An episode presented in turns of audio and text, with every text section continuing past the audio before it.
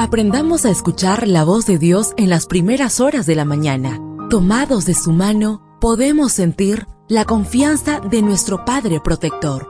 Bienvenidos a la devoción matutina para adultos. Palabras que reaniman, que calman, consuelan y llenan de esperanza. Bienvenidos.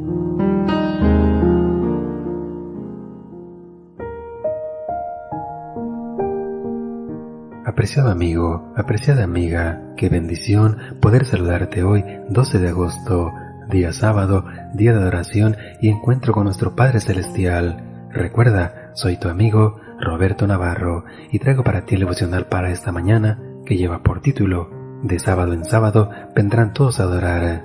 La lectura bíblica la encontramos en el libro de Isaías, capítulo 66, versículo 22 Así permanecerá vuestra descendencia y vuestro nombre, y de mes en mes y de sábado en sábado vendrán todos a adorar delante de mí, dice Jehová. Seguramente tienes amigos o conocidos que van a la iglesia el domingo y no el sábado. ¿Por qué la mayoría de los cristianos se congrega los domingos y no los sábados como lo hacemos los adventistas? ¿Se fundamentan en las Sagradas Escrituras para llevar a cabo esta práctica religiosa? Las primeras referencias al cambio de día de reposo aparecen en los escritos de Bernabé y Justino Mártir entre el año 135 y 150 después de Cristo. En ese tiempo, el emperador Adriano prohibió la obediencia a la ley judía, especialmente a la observancia del sábado como día de reposo.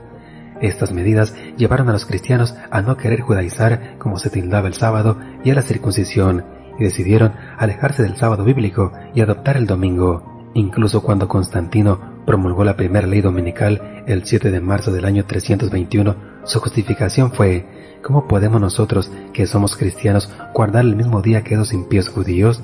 Jerónimo explica el porqué de la elección del domingo. Si es llamado Día del Sol por los paganos con mayor voluntad y reconocimiento, nosotros debemos llamarlo igual, pues durante ese día apareció la luz en este mundo, y ese día el Sol de justicia resucitó.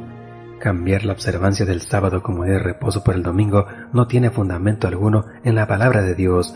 Lo que sí es bíblico es que tanto los patriarcas del Antiguo Testamento como los apóstoles del Nuevo Testamento y el mismo Jesús mantuvieron su fidelidad al día de reposo bíblico, tal como está en los diez mandamientos.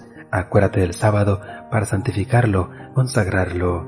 Incluso el profeta Isaías declara que hay una bendición especial para los guardadores del sábado. Bienaventurado el hombre que hace esto, el Hijo del Hombre que lo abraza, que guarda el sábado para no profanarlo. Isaías 56.2.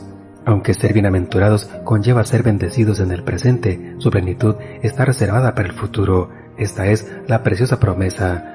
Porque como los cielos nuevos y la tierra nueva que yo hago permanecerán delante de mí, dice Jehová, así permanecerá vuestra descendencia y vuestro nombre, y de mes en mes y de sábado en sábado vendrán todos a adorar delante de mí, dice Jehová. Isaías 66, 22 y 23.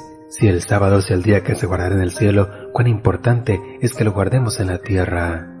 Deseo que el Señor derrame abundantes bendiciones en tu vida y recuerda, mañana tenemos una cita en este mismo lugar, en la matutina para adultos.